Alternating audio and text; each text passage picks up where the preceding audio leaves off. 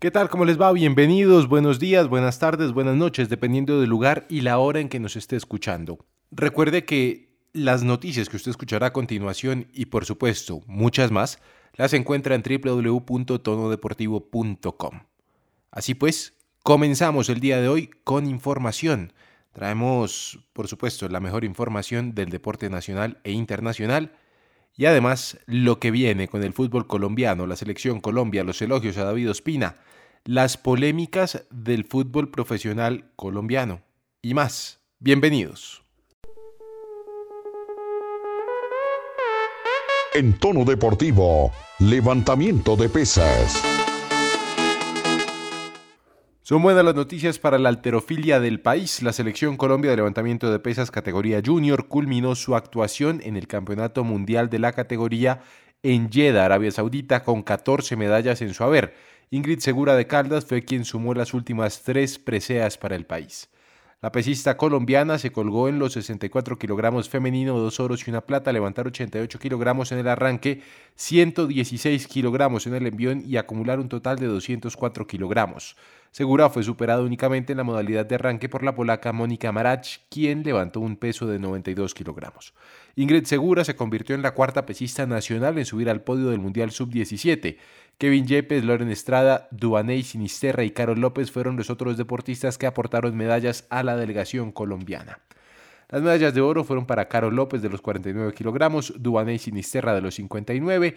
De igual forma, en el total y campeona del mundo Duaney Sinisterra, Ingrid Segura en el envión y Ingrid Segura campeona mundial.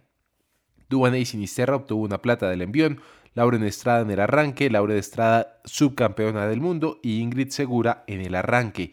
El bronce fue para Karen López, que terminó tercera del mundo, Kevin Yepes en el total también. Muy buena actuación de los colombianos en el Mundial Juvenil de Levantamiento de Pesas. En tono deportivo, tiro con arco. En la ciudad de Guayaquil, Ecuador, la selección Colombia de tiro con arco juvenil se colgó 15 medallas conseguidas en el Campeonato Suramericano y además en el Abierto Ecuatoriano. Por un lado, en el arco compuesto, Cristian Galeano venció 139 a 137 a Juan Daniel Abad y de esa manera obtuvo la primera medalla de oro para Colombia. Ana Sofía Villamil, arquera de recurvo, derrotó a la ecuatoriana Valentina Pasos con un marcador final de 6 a 0. Además, Daniel Jiménez en la misma modalidad se llevó el título de subcampeón luego de enfrentarse a Juan Pablo Peralta. Por su parte, en el marco del suramericano juvenil, Cristian Galeano en arco compuesto venció 136 a 129 al local Adriano Martínez y obtuvo su segundo oro del día.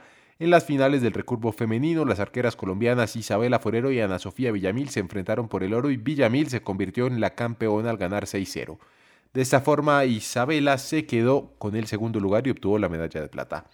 Adicionalmente, en la final del recurvo masculino, Daniel Jiménez y Juan Pablo Peralta se volvieron a encontrar, pero esta vez fue el colombiano quien se llevó la victoria, luego de vencer 7 a 1 al arquero local. Los colombianos Juan Martín León y Andrés Hernández Vera disputaron el bronce y por flecha de desempate Hernández salió victorioso. De esta manera el seleccionado colombiano culminó su participación en Ecuador con 10 medallas de oro, 5 en las finales individuales, 3 en finales por equipos y 2 en ronda clasificatoria, 3 medallas de plata, 2 en las finales individuales y una en ronda clasificatoria y 2 medallas de bronce, una en las finales individuales y otra en la ronda clasificatoria. En tono deportivo, patinaje. El Campeonato Mundial de Patinaje Artístico 2021 de Asunción en Paraguay se convirtió hasta el momento en el mejor certamen orbital que haya realizado Colombia. La delegación colombiana logró una medalla de oro y dos de bronce, pero a diferencia de la Vendée en 2018, campeonato donde se consiguieron también tres medallas en la categoría junior, en esta ocasión se obtuvieron en la máxima categoría. Adicionalmente, los patinadores colombianos se ubicaron en cinco ocasiones entre los mejores cinco del mundo. Tres de ellos fueron en la categoría absoluta y dos en el junior. Por su parte, el deportista más destacado de la selección Colombia fue Brian Carreño, quien ganó el oro en figuras. Fue cuarto en solo danza y quinto en danzas parejas con su compañera Daniela Guerena. Cabe destacar también las medallas de bronce conseguidas por Carolina Báez en figuras obligatorias categoría senior y por Yeshua Folleco en Solo Danza Juvenil. En tono deportivo, natación. Alejandro, saludo cordial para usted, para todos mis compañeros y los millones de oyentes de tono deportivo.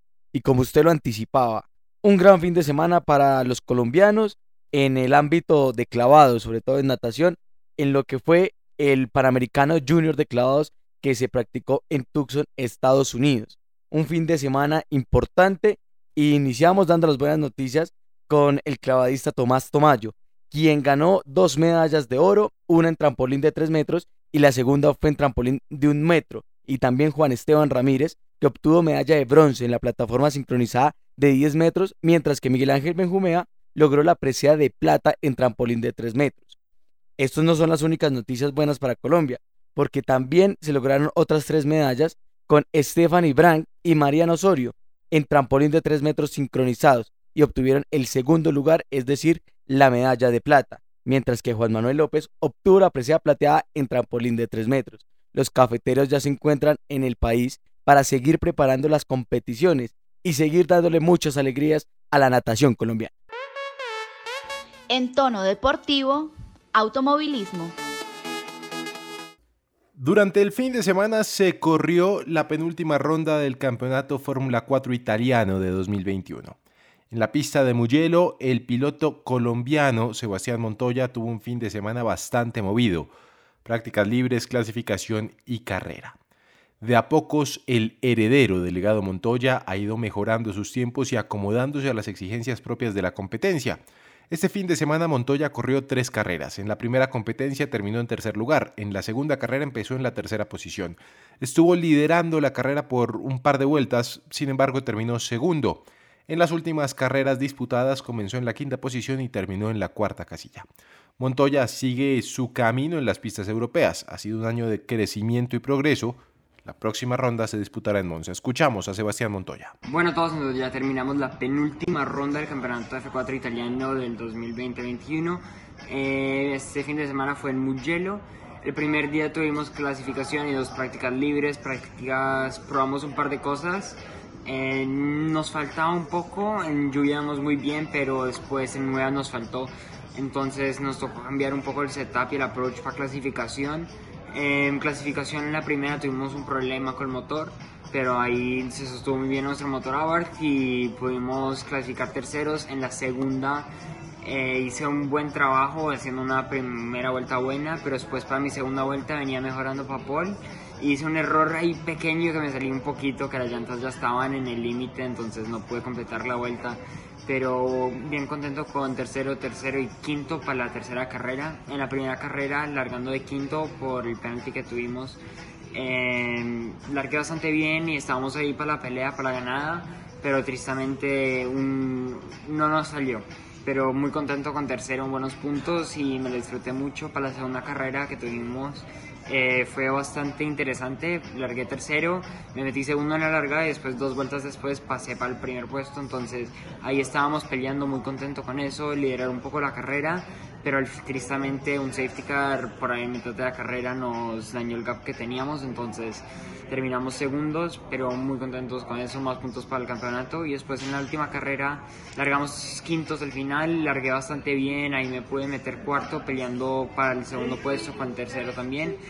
Y pude pasar a tercero, pero después en el ataque a segundo traté de hacer una pasada bastante agresiva y optimista, para decirlo así, un poco así, pero no se dieron las cosas. Es acá es muy complicado correr bastante duro, por lo que todavía somos bastante chiquitos, entonces nos paniqueamos bien fáciles y todos hacemos cosas locas, pero muy contento con el fin de semana como tal.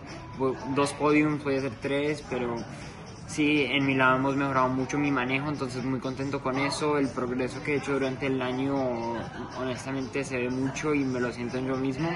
El carro y el equipo hemos trabajado espectacular este año. El carro está impresionante y sí, seguir empujando para la última ronda en Monza.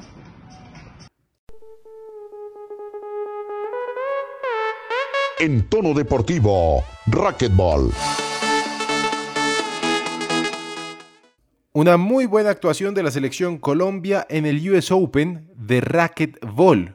14 preseas obtuvo la delegación colombiana. Las medallas de Las medallas de oro llegaron con Cristina Maya y María Paz. En dobles femenino, Camila Rivero, en sencillos 24 Open femenino, Diana Angulo en más 35 C femenino y Fabián Torres en más 35 A masculino.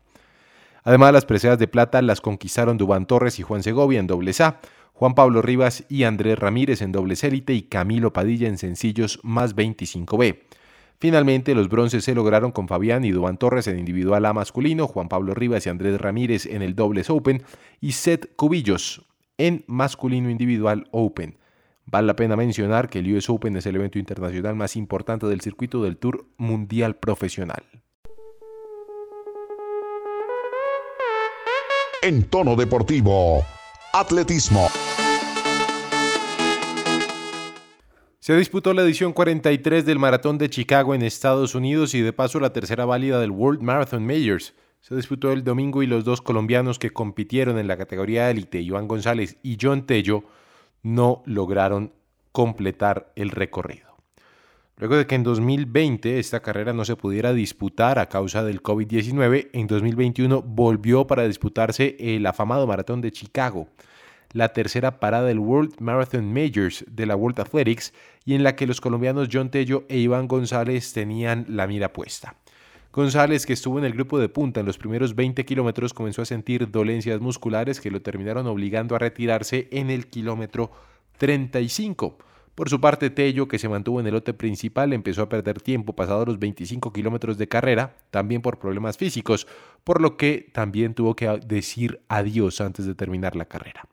Al final, el etíope Sei Futura se llevó la victoria superando por 23 segundos al local Galen Rupp, mientras que el keniano Eric Kiptanui completó el podio. En tono deportivo, tenis. No han sido días fáciles para María Camila Osorio, pues no la ha pasado bien en sus más recientes apariciones en el circuito mundial femenino. La colombiana ha disputado cinco torneos en la actual gira americana con saldo de una victoria y cinco derrotas. Su último festejo se dio en el US Open, donde llegó hasta la segunda ronda. No obstante, en el inicio de la semana quedó confirmado que a partir del próximo lunes 18 de octubre se convertirá en la raqueta número uno de Latinoamérica en el ranking de la WTA. Esto se dará debido a los 825 puntos WTA que perderá la argentina Nadia Podoroska, quien aproximadamente pasará de la casilla 36 a la 79 tras no defender las semifinales del Roland Garros 2020. Entre tanto, la integrante del equipo Colsanitas Osorio, que la próxima semana afrontará el WTA 250 de Tenerife en España, se sitúa de momento en el puesto 67, lo que sería su mejor ranking de la WTA. Vale la pena mencionar que en el WTA 1000 de Indian Wells, la brasileña Beatriz Haddad Maía se encuentra en tercera ronda tras ingresar como Lucky Loser, merced a la baja de la última hora por parte de la ya mencionada Podoroska. La Verde es la única amenaza de María Camila Osorio en la lucha por ser la raqueta número uno de Latinoamérica, pero para impedirlo tendría que llegar como mínimo hasta las semifinales del Indian Wells. Hablando de los colombianos, en el Indian Wells precisamente tras la eliminación de María Camila Osorio se dio la de Daniel Galán y también la de Robert Farah y Juan Sebastián Cabal. Todavía no logran levantar los colombianos en el tenis. en tono deportivo, ciclismo. Como siempre hay novedades en el tema del ciclismo, los colombianos tratan de ser protagonistas. Don Omar Pachón. Pues Alejandro, se empieza a bajar el telón ya del ciclismo mundial porque en Lombardía el último monumento del año coronó a Tadej Pogachar, el corredor que respondió el ataque de Vincenzo Nibali, que se llevó a su red a Fausto Masnada del The Quick, Step y al final logró en ese sprint final ganar la carrera por delante de corredores como Primus Roglic, Alejandro Valverde, Julián Alaphilippe y los colombianos que estuvieron encabezados por Sergio Higuita que terminó en el top 10. Nairo Quintana fue 11 y Rigoberto Irán en la posición 37. En el Paris Tours, el local Arnaud Demar, corredor del Grupoma, se quedó con la victoria en un embalaje que inició a los 300 metros y que llegó por delante de los otros tres competidores. Así se cierra el año del ciclismo francés. En la vuelta a Boyacá, el ganador, el campeón, fue Jason Casallas, que ingresó segundo en la última etapa con final en pesca, que coronó como ganador ese día a George Tibaquirá del equipo EPSA.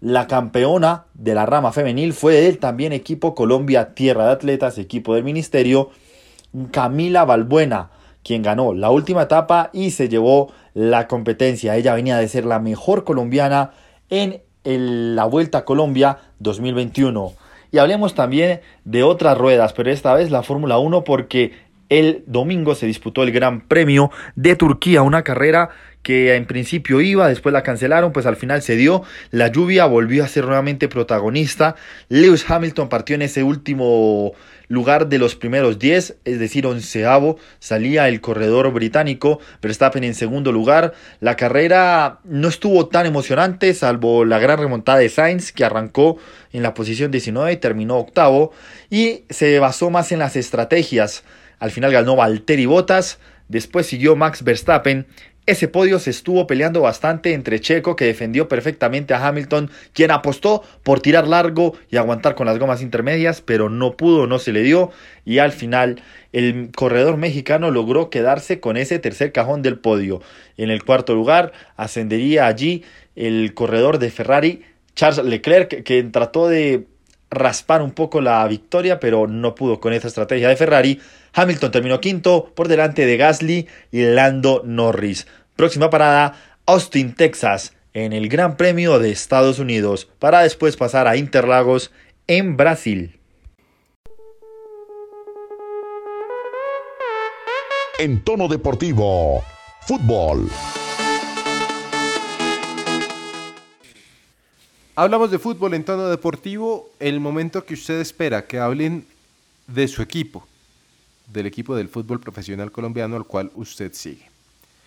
Para empezar, quiero hablar de Teófilo Gutiérrez, uno de los hombres que se ha convertido en estandarte y figura del Deportivo Cali. Un Deportivo Cali que por momentos parece apagado y por momentos encendido. Hace falta suerte, dicen algunos, pero es más bien una falta de consistencia. Rafael Dudamel se hizo cargo de un equipo en un momento complicado. Salía Alfredo Arias y siempre es complejo hacerse cargo de un equipo cuando no es uno el que lo arma. Sin embargo, ha sabido rodearse bien y darle la importancia a los jugadores, digamos, relevantes para que le ayuden en la gestión. Uno de esos hombres es Teófilo Gutiérrez, que con menos de tres meses en el Cali ya es el capitán. Pero la pregunta es, para Don Omar Pachón con los buenos días, ¿se queda o se va Teófilo Gutiérrez? porque el contrato se le vence en diciembre.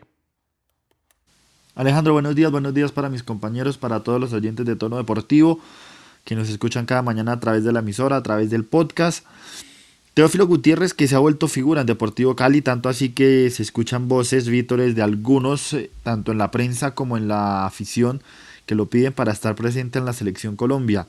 Por ende, también su gran rendimiento y momento hace que el Cali se empieza a pensar el tema de su renovación no renovación, sino extensión de contrato como tal. Se vence en diciembre, pero tiene posibilidad de extenderse a un semestre más. ¿Qué pasa? Esa posibilidad está con un ajuste del sueldo eh, ínfimo, o sea, se subirá, aparte de lo que suba la inflación el otro año, evidentemente, se subirá un poco, pero no es mucho. Entonces, donde llegue otro equipo con una mejor oferta o un nuevo equipo donde él ya estuvo con una oferta mucho mayor, pues Teófilo Gutiérrez se irá. A no ser de que en vez de una extensión de contrato se le ofrezca un nuevo contrato al jugador del equipo vallecaucano. A mí me parece que por ahora todos los sondeos indican que seguirá en el Deportivo Cali.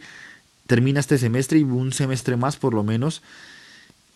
Y el tema también pasa por porque el Junior pues todavía no tiene o no se ha incluido en el proyecto deportivo que tiene Arturo Reyes de aquí en adelante. Entonces Teo seguirá por ahora en el Deportivo Cali. Le había escuchado yo al señor presidente del cuadro azucarero que dependía la continuidad de, Teófilo Gutiérrez de la llegada a una Copa Internacional, la clasificación a una Copa Internacional. Eso lo dijo Marco Caicedo. Don Santiago Villarraga, ¿hay o no hay posibilidad de que el Cali alcance una Copa Internacional? Pues Alejandro, el tema de, Teófilo es muy complicado por el alto costo y el tema de la reclasificación si vemos, el Cali todo dependería y trataría de llegar a una Copa Suramericana por reclasificación, o ya sea ganando el tema de la Copa Betplay, porque ya quitemos al Deportes Tolima, que es tercero en la reclasificación, que va directo a la Copa Libertadores. Estaría entre Nacional y Millonarios en los otros cupos y también toca mirar el tema del campeón de este semestre. No creo que le alcance para Copa Libertadores y yo creo que pelearía un cupo con Junior, Santa Fe, Equidad y tal vez América para la Copa Suramericana. Hablemos del América. Juan Carlos Osorio parece que convenció a la directiva de al menos aguantarlo por un par de meses más. Don Omar, ¿qué se sabe de la situación del profesor Osorio? Como lo veníamos contando Alejandro aquí en tono deportivo, y es que a Osorio se le va a respetar y desde ya antes del clásico con Millonarios, antes de, de esos resultados adversos que tuvo contra Jaguares y los otros equipos, a Osorio se le dijo que se le iba a respetar este semestre que se le iba a dejar terminar independientemente de lo que pasase. Obviamente un partido contra Millonarios con la posibilidad de una derrota difícil de digerir frente a un rival histórico haría pensar que su puesto temblaba, pero pues con el empate se salvó, por así decirlo, y eh, es lo mismo, Osorio va a seguir, seguirá hasta diciembre. Ahora, en este fin de curso se mirará el tema de cómo acaba el proyecto, o por lo menos el inicio del proyecto deportivo, para saber si se seguirá por lo menos el otro año, porque es que el contrato está a una temporada, entonces eh, hay que romperlo y eso cuesta plata. Evidentemente Osorio eh, quiere seguir en la América de Cali porque además no tiene ninguna otra oferta oficial y por lo menos de lo que hablan también es que no hay nada que le llegue a lo que le está pagando la América y él sigue ahí en el proyecto tratando de salvar y llegar a los ocho. Ya la competencia internacional se ve compleja a no ser de que gane eh, en la liga. Entonces eh, Osorio terminará el semestre y a partir de ahí se sacarán conclusiones y cómo termine, porque esto no es como empieza, sino cómo termine, eh, se mirará qué pasará con el América de Cali y Juan Carlos Osorio el otro año. Ojo, la situación está difícil, Alejandro, en el tema social, porque Osorio sí se ha visto bastante afectado y él ha dicho que, que ha sido y ha reconocido que ha sido uno de sus peores momentos como entrenador y que, esa situación sí a él no le ha, gustado para nada. Bueno, que no se escude después en algunas excusas que suele dar él. De Medellín, me dicen que Andrés Ricaurte podría volver, pues se le vence el préstamo con el equipo de Estados Unidos en el cual se encuentra. No lleva más de 70 minutos en esta temporada de corridos, no ha sido titular, no lo tienen mucho en cuenta, y el talentoso que en determinado momento fue llamado, no, fue le hicieron campañas de Antioquia para que llegara a la selección más bien, podría volver al Independiente Medellín. Paso a hablar de la selección Colombia, el equipo de todos. Don Santiago, ¿qué ha pasado con la selección los últimos días, las últimas horas? Desde el partido con Brasil, ¿cuál ha sido el itinerario de la tricolor del equipo dirigido por Reinaldo Rueda Rivera? Alejandro, el día de ayer fue descanso total para la selección. A las 6 de la tarde se hizo un pequeño trabajo de recuperación, día libre para los jugadores. Hoy vuelven otra vez al campo ya a preparar lo que va a ser el partido del día jueves frente a Ecuador.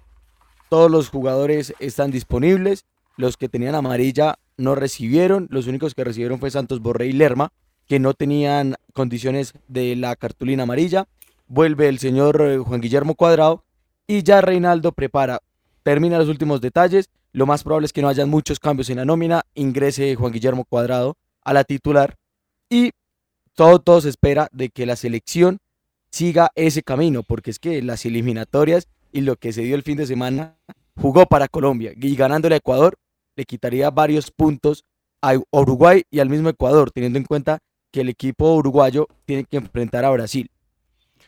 Uno de los jugadores más destacados del partido contra Brasil fue Luis Díaz, el Guajiro. Está jugando en el Porto de Portugal y ha sonado para varios equipos del viejo continente. Sin embargo, con la llegada de los árabes al Newcastle United, empieza a sonar una vez más la posibilidad de un nuevo equipo para Luis Díaz. Repito, es de los más destacados, pero hasta el momento, digamos que, al igual que a Colombia, le ha faltado un poco de suerte en definición. Don Omar, ¿será que sí es posible que vaya a las Urracas el jugador de La Guajira?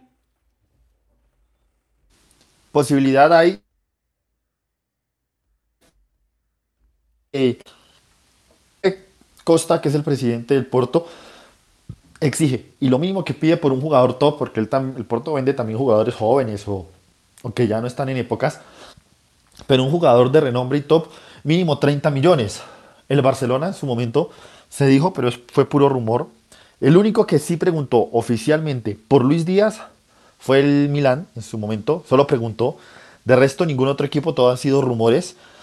Y eh, con el tema del Newcastle, no fue tanto un rumor, sino que su agente eh, habló con eh, intermediarios para que su nombre pueda, fuera puesto o fuese puesto en el mercado ojo, invernal para que el equipo del St. James Park pueda hacerse con sus servicios. Pero por ahora no ha sido nada oficial con el Porto. Ellos ya saben mínimo 30 millones. Lo que pasa es que Luis Díaz la está descosiendo y se está evaluando mucho. Así que puede que esos 30 ya se pasen a 40, 60 que estaría pagando un equipo y ojo, donde la cuota empieza a subir más, porque si no es en el mercado invernal, téngalo por seguro que para enero Luis Díaz estará dentro de los más cotizados y eso, porque si Colombia va a Qatar, se valoriza mucho más. A mí el tema de Luis Díaz, la verdad lo que me parece es que le falta consistencia. No estoy diciendo que sea un mal jugador. Sin embargo, aquí lo hemos mencionado varias veces, el tema de la mentalidad en él puede ser una falencia. Y una cosa es ser figura en el Porto, enfrentando al Portimoense, al Vitoria Guimaraes, equipos no muy competitivos, y otra muy distinta es ser un top todo momento allí, en Inglaterra, la liga más compleja del mundo. Ojo que a Luis Díaz le vio una jugadota, zafándose de dos o tres defensas brasileños, pero, repito, no se le ven siempre ese tipo de jugadas. El que debe estar muy contento es Santiago Villarraga, creo yo, no por lo de Luis Díaz, sino por lo de James Rodríguez, que aparentemente podría entrar a la convocatoria del Al Rayyan para el juego de este fin de semana. Santiago, se le ha visto a James Rodríguez muy activo en redes sociales, mostrando sus entrenamientos y mostrando sus avances. Alejandro, yo creo que James está viviendo la situación de la selección y que le hace falta un jugador como él, y es por eso que muestra eh, todo tipo de entrenamiento que realiza en, Qatar. Lo hemos visto que físicamente se encuentra bien, que ya la lesión la superó. Eh, se hace raro que en los últimos partidos el técnico no lo haya llamado. Lo más probable es que ya para el fin de semana esté.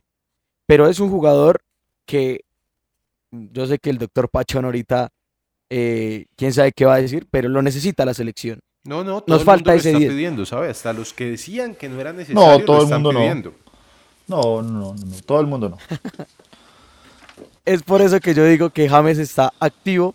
Se ve, y lo más probable es que si inicia a jugar el próximo fin de semana, vuelve a la selección en el mes de noviembre para seguir ese camino. La selección lo necesita. Recuerde que acá lo dijimos, Alejandro. La conversación que tuvo James con Reinaldo fue importante para que él se fuera al fútbol de Qatar. Reinaldo le dijo, necesito que usted juegue y yo lo llamo. Y eso es lo que necesita James. Jugar y se nota que la magia no la ha perdido. Es un jugador diferente, es un jugador que sin lugar a dudas en su mejor momento le puede dar a Colombia cosas bastante importantes, alternativas que desgraciadamente otros jugadores no nos dan. Claro, hay que ver cómo llega, cómo se siente, cómo se va dando la situación. Alejandro, yo creo que eh, en, esa, en esa falacia ad populum, que me refiero y me explico que es un sofisma populista, que implica responder un argumento o afirmación refiriéndose a la supuesta opinión de que ello tiene la general o en general las personas de una comunidad. A James Rodríguez lo piden las personas que extrañan todavía a Peckerman, las personas que mm, no han visto el último año y medio a detalle a James Rodríguez y que no entienden que la selección no tiene la identidad de un 10, de un enganche, porque la selección, que la selección no tiene identidad, Omar. Exactamente. Entonces, James, si está bien, porque de hecho no tiene que estar al 500%, ese discurso ya quedó comprobado y vetado, porque Falcao no ha estado al 500% y ha hecho presencia. Quintero no ha estado al 200% y ha hecho presencia. Entonces, el tema de James pasa por si tiene ritmo y fútbol, va a estar. Y ténganlo por seguro, va a estar y tiene que estar.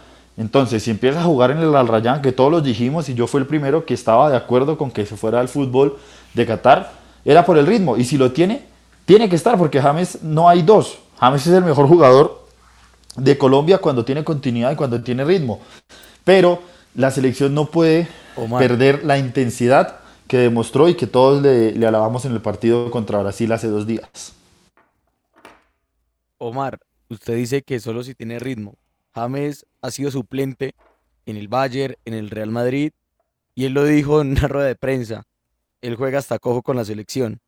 Y creo que cuando se pone la camiseta a la selección, James le da ese empujón anímico a la selección para jugar, para correr. Entonces, sí, por eso no lo llamó, por la lesión. Pero pues James sí o sí, con minutos o, sin, sin, minutos, tiene que estar en la selección. El fútbol, el fútbol no es solo intención. El fútbol son datos, números, estrategias, estadísticas. Y por momentos James no la demostró. Mire las estadísticas de James con la selección. No las tuvo. No, Mire las estadísticas con James de la selección. Sáquemelas, es, es la misma situación que se vive con David Ospino, que se vivía con David Ospina. Ospina, sin ser titular en el Arsenal, sin ser titular en el Napoli, lo llamaban a la selección Colombia y siempre rindió. Porque hay jugadores que les sirve el tema de la selección, que les importa el tema de la selección y que por supuesto les infla la camiseta y les infla el ego para poder defenderla como se debe. Repito, es que, es... que yo creo que aquí la discusión no es si viene, si merece, no. Si está jugando, si ya se recuperó y si va a aportar a la selección, tiene que estar, así de sencillo. Y como está la cosa, un jugador talentoso, un jugador que piense y un jugador que se entienda y entienda al mejor goleador que tenemos, que es Radamel Falcao García, porque parece que no lo entienden, va a funcionar. Así de sencillo. Y es que, Alejandro, el único problema de James no es ni siquiera el ritmo. El único bendito problema son las lesiones. Porque puede que James no tenga ritmo, pero si no se lesiona va a estar. James venía lesionado, venía golpeado, él mismo decía yo estoy. Es ese un cuento, una milonga que venden que no hay mejor médico que el propio jugador. No, eso es mentira. Los médicos los científicos saben cómo funciona el cuerpo, no el jugador. Sí, que se conoce, que sirve su punto de vista y su concepto, sí. Pero por decir que quiero jugar, estoy libre, ya estoy disponible para jugar, se le sigue lesionado constantemente. Ah, obviamente, sí. Pues, a Ulloa que no lo vuelvan a traer. Pero. No, no, no. Y por ejemplo los de Millonarios y eso. Pero bueno. Exactamente. Pero el tema de James es netamente la lesión. Si James demuestra que tiene ese fortalecimiento en el sóleo, sobre todo, para jugar dos, tres partidos seguidos sin lesionarse y estar a tope, porque es que James lo da todo, pero se lesiona por darlo todo, pues puede estar. Ese es el mayor problema. No es de fútbol, no es de ritmo, no es de minutos, es ese, las lesiones, no es más. Bueno, con esta información llegamos al final del tono deportivo. Nos encontramos mañana. Don Santiago nos trae preparado el especial de la selección. ¿Qué está pasando? ¿Qué va a pasar? Y cómo nos enfrentamos ante Ecuador. Feliz día. Alejandro, dígame para, para cerrar algo muy, muy, muy, pero, pero muy corto. Eh, se está hablando también de la posibilidad del horario del partido contra Paraguay, porque tiene que informarse que sea nuevamente a las 3 de la tarde. Pero, ojo, eso no pasa por Reinaldo Rueda. A él lo tiene como en, un, en una segunda vidriera, no le da mucha importancia, pasa más por el tema de televisión. Muy bien, con esta información llegamos al final de Tono Deportivo. Ese partido será en noviembre, después de visitar a Brasil en el estadio del Corinthians. Feliz día para todos.